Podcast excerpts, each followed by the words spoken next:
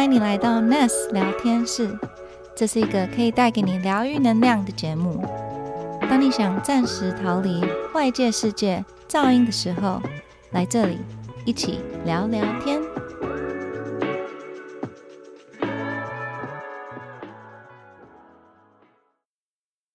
欢迎来到 Ness 聊天室，我是 Melody。今天想跟大家聊聊孕产妇陪伴，为什么产后忧郁这么常被提起？孕产妇的身心灵是不是更需要被照顾？在备孕、所有孕期、产后又要怎么照顾自己？今天想分享专业的孕妇陪伴照顾给大家。欢迎爱乐芬的创办人黄大象。Hello，我是大象。我现在是两个孩子的妈妈，然后呢，我自己有第三个孩子，就是我的工作室爱乐芬。这个机缘很特别，怎么会有第三个孩子呢？是因为我自己两个生育经验。对，那等一下会讲到一下我为什么会踏入这个产业。那我先介绍一下我自己的那个 hashtag 哦，就是我是孕产陪伴的专家、陪产员这个 Dula 的角色。那也是最懂女人的医疗师，因为我本来以前是艺术音乐背景，然后走入身心灵的时候就被那个颂钵音疗给疗愈，然后给就是吸引了，所以现在就是呃很一大部分时间是在做音疗的部分。然后我自己因为也太多人问我，你为什么要做孕产知识陪伴啊？你为什么要推广这个啊？所以呢，我一直讲讲讲讲，或是我写文都已经写到太难分享了，所以我就干脆开一个频道。所以我有一个 podcast 频道是爱快乐分享。谢谢，非常欢迎大象老师。嗯，呃，我也还蛮好奇，就是你为什么会踏入这个孕产支持的这个这个产业？然后它这个产业到底是是什么？对、嗯 m a y b e 你这边可以介绍一下。好，可以稍微简单呃提一下我自己的经验，生产生育的经验。那因为是我在呃我老大现在八岁了，所以九年前在生育的时候，其实就是一个懵懵懂懂的状况。然后那时候二十七岁，其实很年轻。然后我就是觉得说，哎，反正我是很健康，然后我只要呃有运动就会很好生。所以我那时候的准备就只有去上孕妇瑜伽。那可是我并不知道我生产会遇到什么事情，会发生什么，然后包括我自己是不是有风险的产妇，我也不知道。那就是正常的常规产检。那因为刚好我有选择比较大的医院，公立医院，其实他们的很忙。然后我又是没有问题的产妇嘛，所以他几乎就产检完后就出去。你大概嗯跟医生大概三分钟吧，甚至有时候他觉得哦，然后他就就是其实你真的没问题，嗯但是我的问题是比较像是心理上，或是我未知对于比如说生产会发生什么事情，嗯然后再来是我说我自己是艺术人嘛，其实艺术人其实对很敏感，对生活呃品质吗，还有一些比如说你自己情绪，嗯其实是很敏感的。所以其实有时候医生或是护理师他们其实不是不是因为他们忙，嗯但他们的语气或是他们的不在乎，会让我觉得有点受伤。嗯嗯对，那这是产检的部分。那我觉得最让我真的觉得很不舒服是在我生产那一天。其实我是自然产照，然后三十九周，我记得三十九周加不知道加几升，然后那一天其实我就落红，可是我不知道落红其实还可以等等，因为没有宫缩嘛。嗯哼。那我就入院了，然后我也被退货了，嗯。因为可能开支也不到嗯。呃他们的一直半三公分的那个入收入院的程度，所以其实我家就在旁边。那我又回家，可是我回家的时候其实应该可以做什么准备，但是我没有，嗯我一直陷入那个很恐惧。哦然后后来可以，就是我只记得护理师有说，你就痛到受不了，就是再来啦。我真的痛到受不了，而且我家就在隔壁。嗯然后我那时候还跟就是小孩的爸，就是他扶着我，有工作的停下来，没有工作的时候走，走去医院。对我是走去医院待产的。嗯然后结果那时候进去收入院也才三公分，嗯哇嘞！然后我就真的躺在床上八小时，不能动，因为那医院我也不知道是忙还是怎么样，他们规定我就什么都不知道。嗯。那我就一直陷入那个未知，然后跟宫缩痛、生理痛。对然后因为我的信念是觉得我能自然就自然，嗯。所以我们本来就是没有要想要打减痛的那个想法。嗯。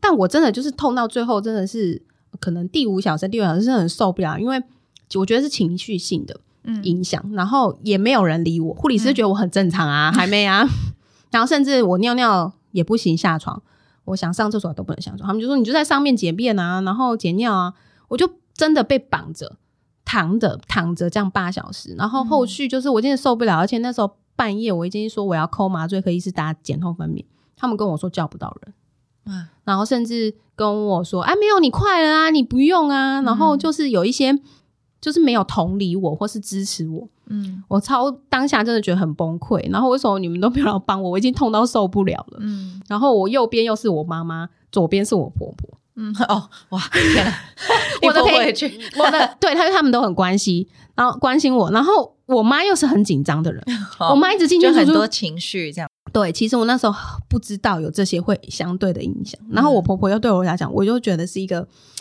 就是没有那么放松的状态。对啊，对，所以我没有从头到尾八个小时不能放松，然后面临待产。好，我觉得这就算了。然后到产我可以生的时候，其实因为那时候可能那一天可能刚好产妇都挤在一起，宝宝约好要一点一起来。然后我在生的时候，其实医生其实真的最后才到，嗯然后护理师就叫我用力啊什么，最后才到。然后可是我在生完之后，因为他们有剪会阴，然后要缝缝之前，医生就要被抠走，因为另外一个妈妈要生了。嗯。可是他要帮我处理完啊，嗯。所以他就很快的把我的胎盘嗯，就是生出来，不是生出来，他是真的，他有 他有侵入，就是他说我帮你伸进去。对，嗯。这这一个这一趴让我真的很不舒服。嗯嗯，他有告知我，但是我当下没来不及反应，嗯嗯嗯。然后他说我帮你我帮你处理哦。嗯但虽然我会因有打麻醉，但是这样子的嗯对我来讲是一个，嗯我后来才知道在国际上这个是嗯，对不是那么人权的事情。嗯嗯嗯嗯然后我就觉得很不舒服，然后这个就算了，这个是第一个舒 不舒服点。然后第二个就是我们都已经想说生完啦、然后看到宝宝，其实宝宝最近更健康就还好，但是他在缝合的时候就跟护理师在解释，然后在调侃，然后就说你看他已经痛到都没有感觉。嗯嗯他这个话让我，我其实是清醒的、啊，嗯然后那一话我觉得，嗯，嗯我没有感觉吗？我有感觉，嗯我从头到尾都没有很舒服。嗯所以我就会觉得，就是那一个生产的经验，可能就刚好我真的没那么幸运，然后我就会觉得说，我们女人一定要这样吗？我只是想要选择一个比较自然的方式，然后甚至呃，我需要医疗的时候，你们也没办法帮我，然后我好像就真的像是一个工厂的东西，这样子跟着你们 routine，、嗯，然后就这样子背怎么样背怎么样，嗯哼就是很不舒服。嗯，所以从这个不舒服开始了，一直持续到我育儿。嗯然后育儿第一年，所以为什么我会走入身心，也是因为育儿第一年我面临很多的转换。然后我那时候其实是放掉一个我之前在艺术工作，其实是还蛮自由的状态。然后我毅然决然就是说把表演的工作先暂停。嗯哼然后因为我想要专心育儿，我很喜欢就是想要自己带孩子，嗯对。然后就是整个角色转换，跟我在呃学习当妈妈这个经历，就是那一年就让我真的身心灵很剧烈的大翻转，嗯而且很挫折。嗯然后甚至就是到我育儿第一年一直在生病。我为什么后来会接触身心灵？因为我发现我怎么一直在生病，嗯，我一直这么累，然后情绪状况很不好。对，所以就开始接触呃，我说我孕妇的时候有练瑜伽嘛，对，所以就有一个机缘，我开始接触到昆达尼尼瑜伽。等一下我会、也会再分享一下，嗯那就是因为这样接触身心灵，我发现妈妈的身心灵好重要、对，啊，而且那一年真的是我女儿已经算是我觉得还 OK。状态还不错的孩子，嗯对，但是他就是很敏感。嗯他的敏感就是因为我妈妈会怎么样，他就跟着怎么样。嗯嗯妈妈的情绪，或是妈妈的就是不安，他也会感、嗯感觉得到。嗯对，所以后来就是了解，呃，就是去学习昆达尼尼的时候，我才发现妈妈的能量这件事情很重要、欸，对啊，对啊，非常重要。对，然后以至于就是我。呃，在两年后，我就开始接触昆达尼尼。那昆达尼尼它也有一些给孕妈妈女人的瑜伽。那我同时也开始看一些孕产资讯，然后我就开始会学习爬文。然后有一个机缘，就在妈妈社团听到有一个妈妈分享她的自然生产嗯，很美好，嗯我想说，那我可怜，我的 我的自然产很可怕。你就他讲的过程都不是我我我的印象中的，嗯或是我在旁现在大家就是呃其他妈妈妈有会传的东西没有。他跟我说就很美好，他就是在公说来的时候，因为他也是那时候他在住竹北的妈妈，然后他到台北的核心。这个路程。然后因为他娘家在台北，所以他就找到支持的医生，嗯然后他就知道他要温柔生产，所以他有做了很多的准备，甚至他也上了那个催眠分娩这样。嗯嗯，然后他就说他在宫缩的过程，从新竹到台北，他都一直在冥想，嗯一直在跟着宫缩，然后他知道怎么去呼吸调试宫缩，然后甚至到最后入水的时候的状态什么什么，他的那个文让我觉得这是另外一个世界，然后我就开始跟他就是交流，然后当好朋友。那就是因为这个契机，我就在我心里可能种下一个种子。那如果我未来有生育的话，我不要再选择那么无知的路。嗯嗯嗯嗯。对，所以我在怀第二胎的时候，我就是真的很认真做功课，嗯。然后马上加入就台湾就是少少人知道的社团温柔生产社团，然后有少少人就是有一些前辈，然后就一直请教他们。我大概怀孕四五周就开始准备了，嗯，然后甚至我知道就是这个昆达尼尼瑜伽很好，我就开始请教有没有老师开孕妇班的觉知孕育的课。嗯。所以我在第二胎初期就做了蛮多的搜寻准备，然后看书，然后甚至后来决定，就是因为新竹找不到觉得比较友善支持那时候可以讨论的医生，嗯所以我就嗯到台北。后来就是第二胎也是就决定，哎、这个宫缩啊，还有产兆这边我已经理解是什么事情了，嗯我可以去克服这个距离的问题。是，对，所以我后来也是在台北找到支持团队这样生产。嗯所以我第二胎呢很妙，我刚刚说我第一胎是生就是躺在一入院嘛，然后躺八小时，对不对？嗯。那总总加起来大概才大概十六个小时吧。我在想，嗯。从落红到最后嗯。十六小时，对第一胎来讲其实是还蛮蛮顺的、OK，对。而且我真的有感是八小时而已。对，但我第二胎的时间是翻转哦，我第二胎是生了一天半，三十几小时。但是我是非常舒服，而且嗯。非常知道我现在会发生什么事的状态，是被支持下的。嗯那我真正真正觉得很不舒服、很痛，宫缩很强烈，就是后面比较积极期的时候，嗯大概只有两个多小时。嗯嗯嗯，所以这第二胎的经验让我觉得很好。嗯很舒服，而且被支持。我最后是选择去入水，然后在水中分娩。哦，然后入水的时候其实是很强，你说宫缩不痛，当然还是痛，还是会痛啊，对，对但是它是有一个，你知道它会结束，对对，有一个进，程。对啊，然后甚至我觉得最有感的是我生理上，因为我就是入水嘛，然后会阴就是满满的，前面我有做准备，也有做会阴按摩，所以我没有会阴撕裂伤，嗯。所以我就是完全的隔天是跟产前一样的状态，嗯然后可以就是直接直接下床，直接对就正常，这样对，子直接很正常。然后、呃，母乳也很顺，因为我在待产的时候，我的母乳就在滴了。嗯嗯，对，就是那个催产素的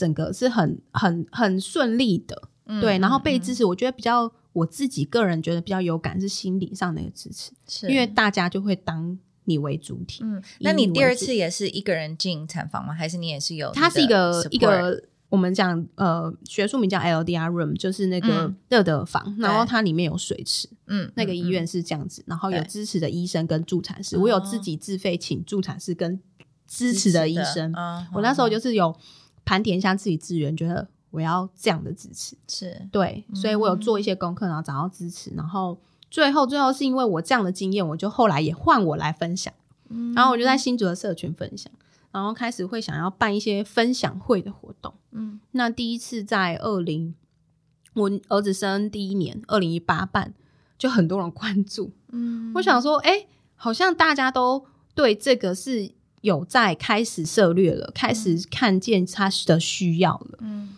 对，然后就透过办分享会，然后很多来问，然后刚好因为我那时候其实第二胎孕期有一个支持我很好，就是在新竹的助产师，那他跟我同时孕期，嗯所以后来他没办法陪伴我，哦可是我们因为同同时怀孕，但是就一直都很好有联络，嗯我就邀请那个助产师好友，请他说，那我有一个空间，我们来办课程好不好？我们来先从教育开始，对，所以就是我的创业是先从这样的分享开始，嗯然后二零一九酝酿一直酝酿，就是持续有人问，然后一直到二零一九有两个导演在拍一个纪录片，那它其实第二部了，它叫《祝我好好运》。第一嗯部叫《祝我好运》，有它那时候在院线就是全台都有播。对然后我就想说，哎、我好好奇哦，就是他们把他们花六年时间在拍这个，嗯然后我就很好奇，可是我就觉得说，像这种活动啊，比较特殊性的，每次都会跳过新竹，真的，因为我之前当初在做功课的时候，觉得为什么新竹 每次都被 真的会被忽略，然后就是台北、台中、台北、桃园、台中、高雄，就是没有新竹。真的，我那时候我就觉得十年前根本都没有这些，然后我就想说，好吧，那我就自己来办好，因为他们有一个赞助募资嘛，然后我就包场让他们来。那时候我就这样想，然后所以刚好我说我要办这件事，然后刚好有一个工研院的。我们那时候的学员，他在是那个一个计划案的主主持人，然后他就说他们也有一些经费，然后我们就一起募这个合资去包场了，包下大圆柏的一个厅，然后我那时候还有邀请一些在地的支持的议议议员啊或什么的关注的人，然后来看这个纪录片，然后包括我现在合作的妇产科医师，他那天也有出现，就是他刚好就没接生，我就有邀请到他，嗯然后还有中医师，就是我现在一直合作的一些伙伴医师。然后就是从那个纪录片开始，因为那个纪录片那时候的机制就想说，哎、我们是不是要收保证金，然后保留息？因为你们很难去算对他会不会来嘛。因为是虽然是想要免费让人家，可是因为那个位置就是限量嘛，所以我就跟那个计划案的主持人讨论，可是他们没有一个公共的账户，嗯哼，所以因此我就这样子去立案登记了。哦哦，就咨询了会计师，哦然后就想说我要做这件事情，那我就来来做一个要用账户，然后因此就是因为这个纪录片，我就嗯。哎、诶什么都没有想，然后就做了这件事，哦，就是一连串这样，很多人问，然后又刚好那个电影的这个募资案就是也回响蛮大的，然后我们持续办活动，因为那时候还没有疫情嘛，嗯，然后持续办活动，然后我有伙伴助产师，他可以来做一些陪伴，嗯。然后又开始跟医生有一些讨论，然后合作。嗯。对，所以就是就走到现在，然后甚至那时候在疫情前，我就想说，哎，我本来想说我要做一个整合资源的一个呃的，就是类似类似班主平台班主任嗯这样子，你们来上课就好了，然后怎么样？嗯，没想到到我自己就很好奇国外的杜拉在做什么，对所以我就去进修了国外的杜拉培训。哦，那时候是在中国，嗯就是因为嗯中国其实二零一六他们开始这样的产业发就开始飞快的发展。嗯，所以我是就就近，然后他们请国外的培训师到中国。嗯那我语言的关系，想说他们有有可以翻译嘛，我就到中国去上。嗯，然后在中国，我其实真的是大开眼界。我是跟在大连的第二的妇妇医院，他们第二大的医院，嗯然后全院的妇产科医师、助产师、护理师，我是跟他们一起上课。啊我们的杜拉，他们那边中国的培训，然后因为那个培训师的要求关系，说我们一定要跟医护人员合作。嗯对所以我真的大开眼界，是因为他们这个，比如说他们这个妇产科，觉得要做支持女性的事情，他们就是贯彻，就是做到，就是很彻底，就对了。嗯嗯然后整个孕孕产就呃妇产科，整个全部都是很支持的，很理解的，然后也愿意跟另外的身心，我们是身心支持人员、一起合作支持个案。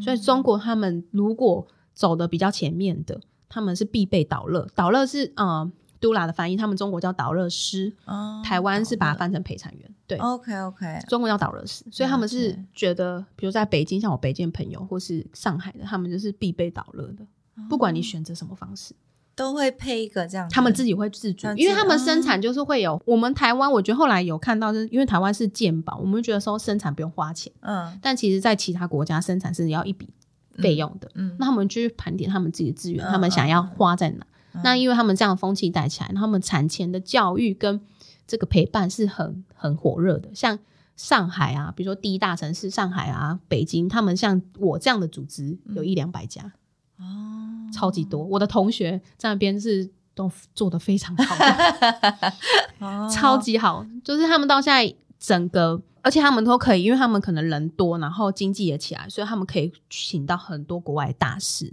比如说 ICEA 组织啊，我后来进修的生育教育讲师的组织，嗯然后或是。东南，或是很多的协会，美国、欧洲或者是新加坡的，他们都请得到。然后包括身心灵的这部分，嗯，那你觉得大家就是你有碰过什么样的一些迷失吗？或是常就是对于 doula 这个，大家会不会很常嗯，就是可能比较误会的一些观念是什么？有像呃，第一个是比如说陪产员这个角色，杜拉他们会觉得说啊，这种不是生产就我们家自己的事，我先生陪就好啦。嗯嗯嗯，那为什么你要？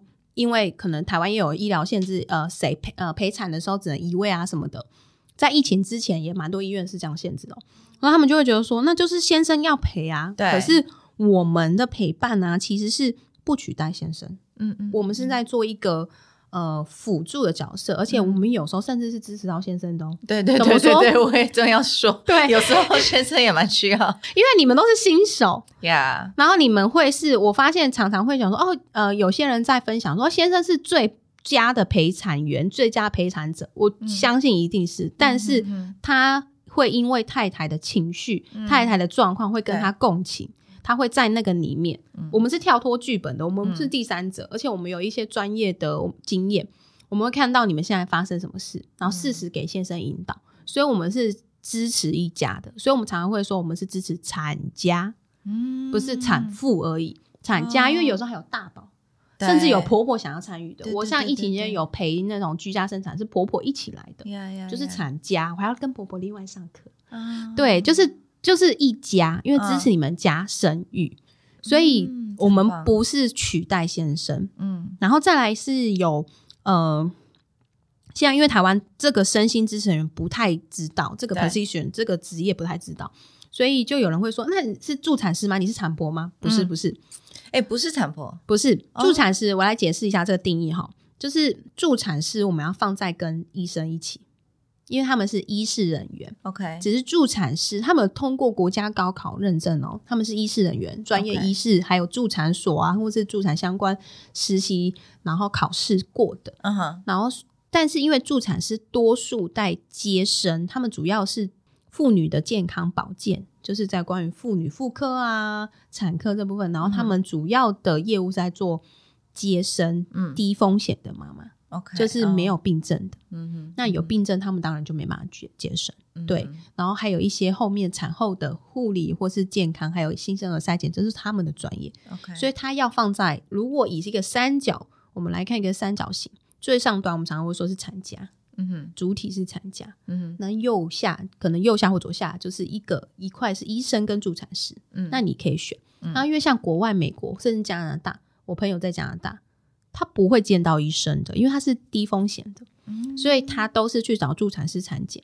哦。甚至我们知道英国凯特王妃，嗯。你有没有发现他们媒体他不是生完第三胎，然后什么三四个小时走出来，直接走出来，对，然后呢有一张照片呢，你就可以看得到，因为我们上课有时候会在分享，凯特王妃也是选的这样的团队支持，她旁边有三位女性，那是她的助产团队，嗯，所以她她如果不是有病，比如说高血压、嗯呃糖尿的妈妈，她是不会见到医生的，他们不会被转介，因为他们。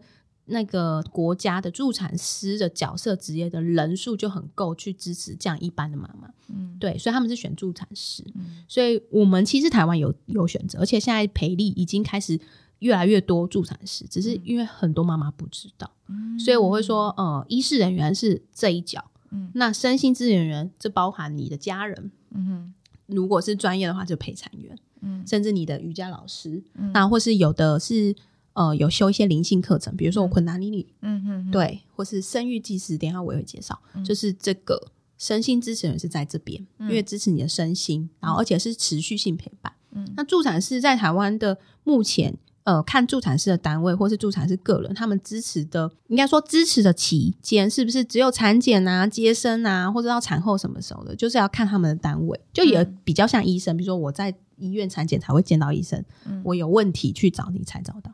但是我们会是持续的线上，然后或是对你抠我，我就要来。对对对对，我们是比较持续性的陪伴你一家，甚至有些产后，尤其我们的个案是会支持到产后两个月。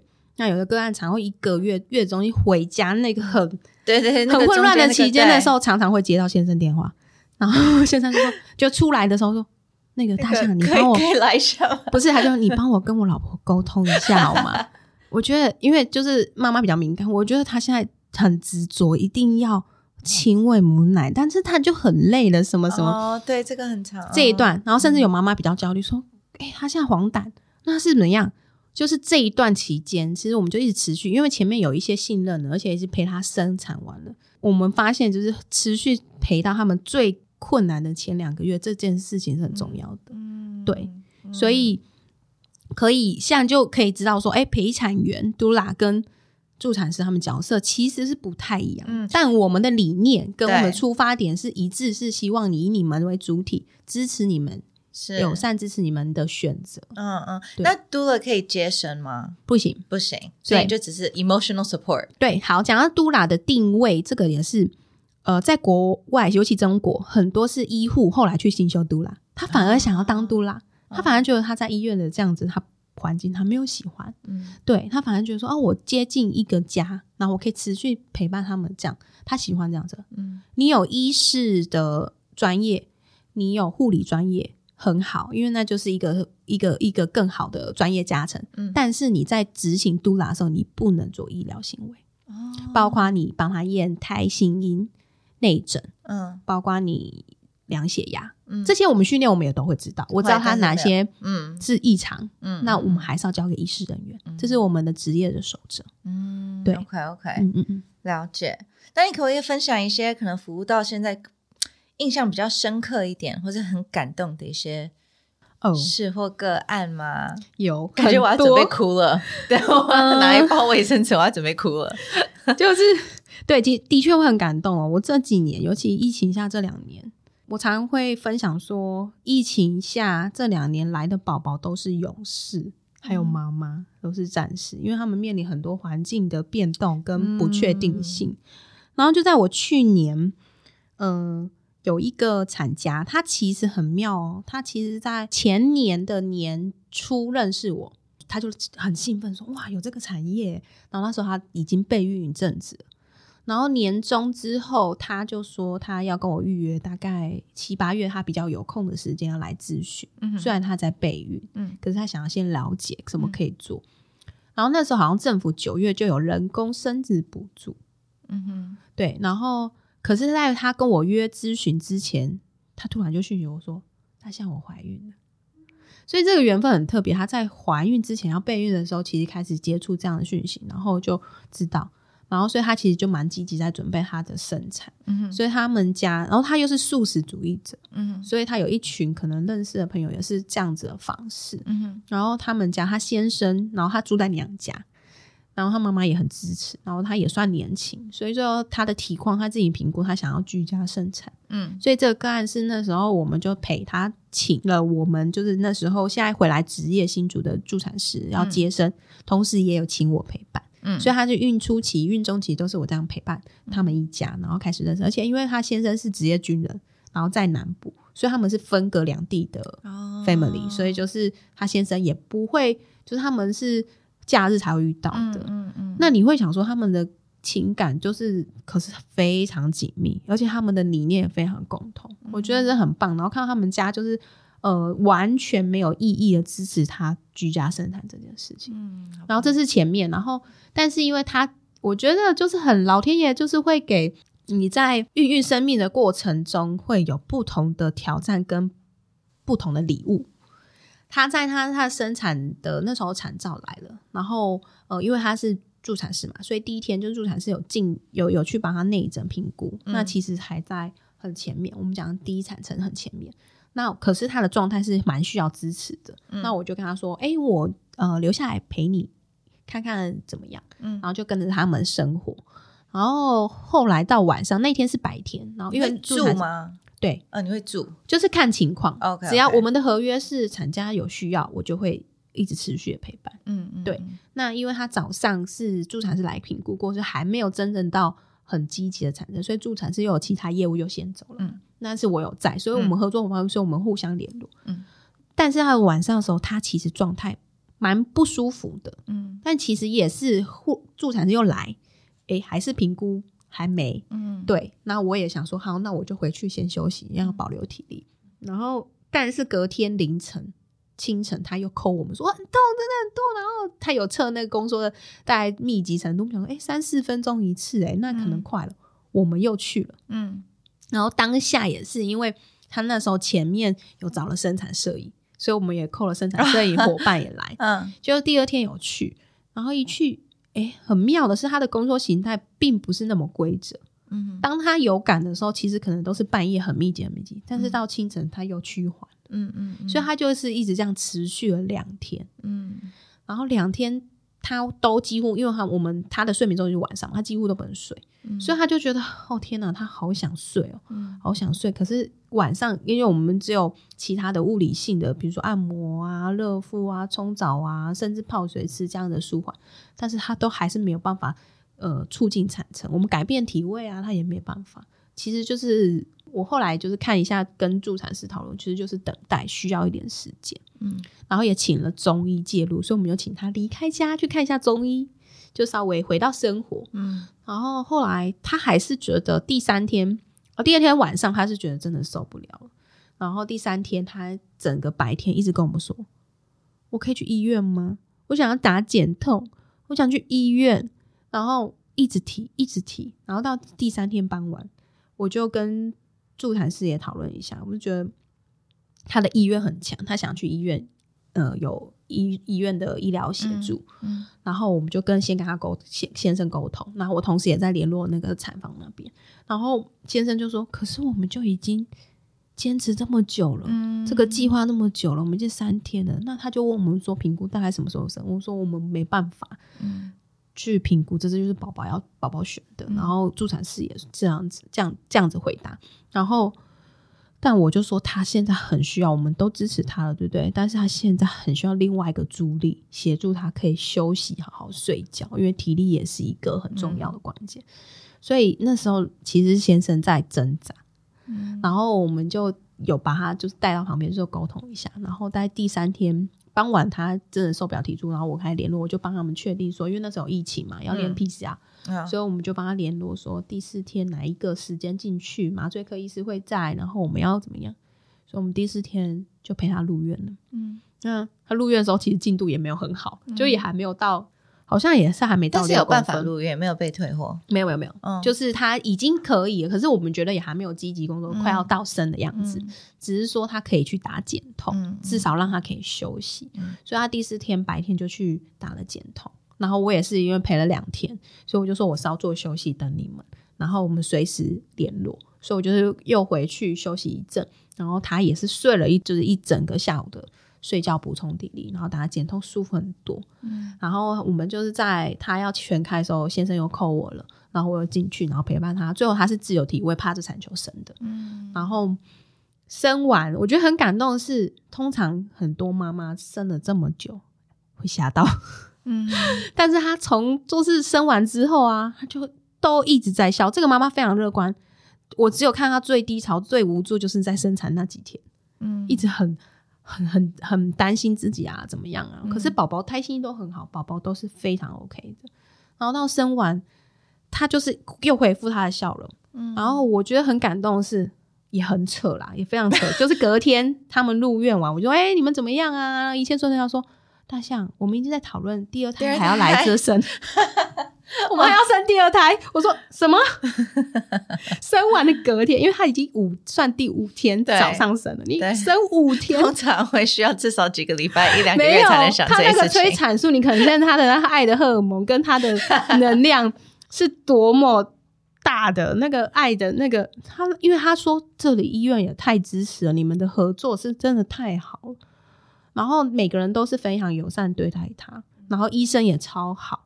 他说我，因为他刚好因为那个是军医院，然后他 老公是他是军眷，然后收费又可以打折，这个非常好的一个整感体验。对，他说这个就是注定要他最后要到这里生，然后他接受这样的事实，而且他甚至说真的太棒了。嗯嗯嗯，但是我觉得真好，因为这个就是它是一个很好的示范，说你当一个 doula，你就是要支持他们想要的，嗯就是选 sometimes the plan change，对对有时候对对对。就是计划赶不上变化，对对，但是 doula 这个角色就是给他所有他的 options，对。跟他去沟通好，Are you sure？然后就是完全还是好，你要 OK，Let's go，对对这样子。对对对。所以我觉得这个非常好的一个，是。我现在也是就是在产前会跟他们预告，因为有些妈妈会觉得。比较可能理想化，会觉得说我生产然后水中，然后我不要打减痛什么，对啊，我会把所有选项告诉他。我说当下你要什么的选择，你想要什么样的选择都是最好的选择。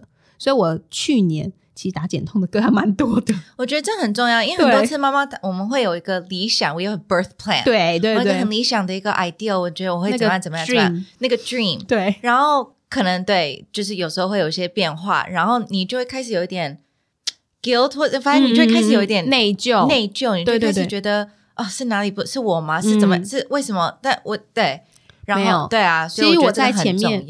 对，然后我在前面都跟他们讲，这就是生命，因为你没办法选择宝宝要怎么来，宝宝什么样的形式，宝宝的大小，这就是生命。生命就是一个你无法去知道它下一秒或是下一分钟会怎么样的发生。对，所以就是这个，我觉得是一个很好的给父母一个很好的学习，在产前的准备跟你自己的身心准备。对，呀呀呀，我能理解。我我第一胎，我那时候也是。